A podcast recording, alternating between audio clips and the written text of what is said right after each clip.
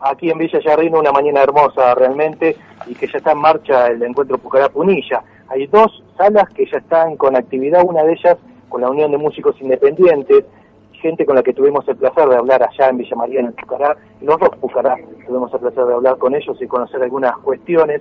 El año pasado también coordinando la mesa que hicieron de presentación en el campus, en el primer eh, Pucará, y este año ahora aquí en Punilla, entre los que están para disertar, entre los que vinieron a disertar, está María Claudia Lamatia, que además es quien escribió el libro Otro Cantar. Buen día. Hola, muy buenos días, buenos días a todos los oyentes. ¿Viniste de Buenos Aires? Vinimos de Buenos Aires, sí, recién llegaditos, especialmente para dar este seminario por segunda vez en la provincia.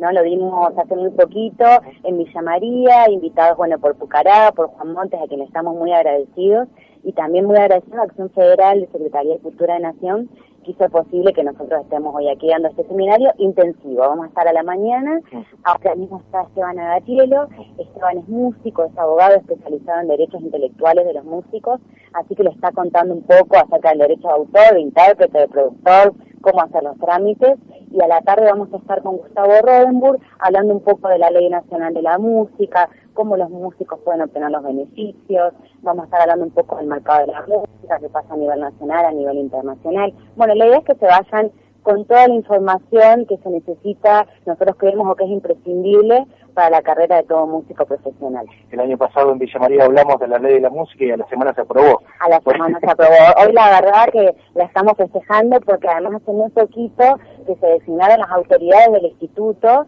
quedando Diego Boris como presidente del INAMU y César Melgoulan como vicepresidente. Diego hasta hace muy poquito era el presidente de la Federación Argentina de Músicos Independientes de la FAMI, que agrupa a organizaciones de músicos de distintas partes del país.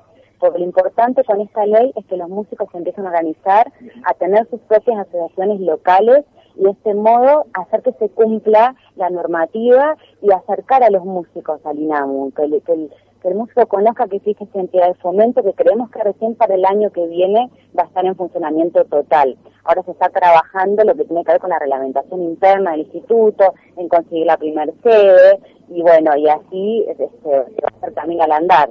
Pero la verdad que la formalización de la institucionalidad que no es fácil. Que no es fácil porque además estamos hablando de un instituto nacional no así como en su momento se inició el INCA en su momento se inició el INC no para el cine y el teatro respectivamente. Bueno, esto va a llevar mucho trabajo, pero bueno, la idea, insisto, en que sea un instituto realmente federal donde los músicos de todas las regiones del país puedan acceder a los beneficios. También trajiste tu libro. ¿Qué es Otro Cantar o cuál es el Otro Cantar? Bueno, el otro cantar es el de los músicos que autogestionan sus carreras artísticas, aquellos músicos que no están bajo un sello, un sello discográfico, ya sea nacional o internacional, y la idea es contar un poco acerca de estos músicos que son músicos de distintos géneros, de distintas partes del país, de sus problemáticas, de sus necesidades, de qué pasaba en los años 70, de qué pasaba en los 80 y qué pasa después a partir del nacimiento de la UMI, que es en el año 2001, contar también acerca de las organizaciones que se van gestando en distintas partes del país, se cuenta un poco acerca de la industria de la música, de por qué eh, a través de esta industria o de cómo es esa industria se hace necesario una ley de fomento a la actividad musical, no solo aquí en nuestro país, sino también en otras partes del mundo.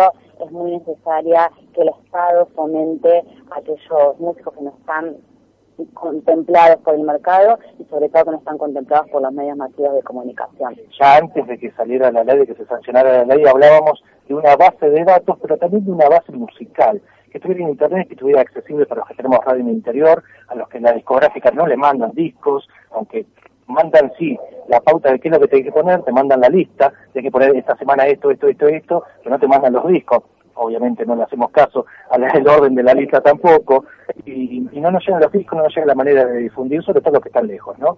Y se había armado de esa, se había hablado de esa base, está en su marcha, se está hablando de armar la base, de subir temas que se puedan descargar, o discos enteros que se puedan descargar. Sí, eh, en ese sentido es muy importante lo que se logró con el artículo 65 de la Ley de Medios Audiovisuales. Este artículo también es el producto de la participación de los músicos en los foros que se hicieron en distintas partes del país, llevando la problemática de la falta de espacios en los medios masivos de comunicación. A raíz de esa participación, se logró que el 30% de la música que se emite en las radios deba ser de origen nacional y la mitad de ese porcentaje, es el 15%, debe ser de música producida eh, de manera independiente. Esto es algo inédito, en ningún otro país tiene esa obligatoriedad para las radios privadas de música independiente y como decimos son los músicos que están más desprotegidos.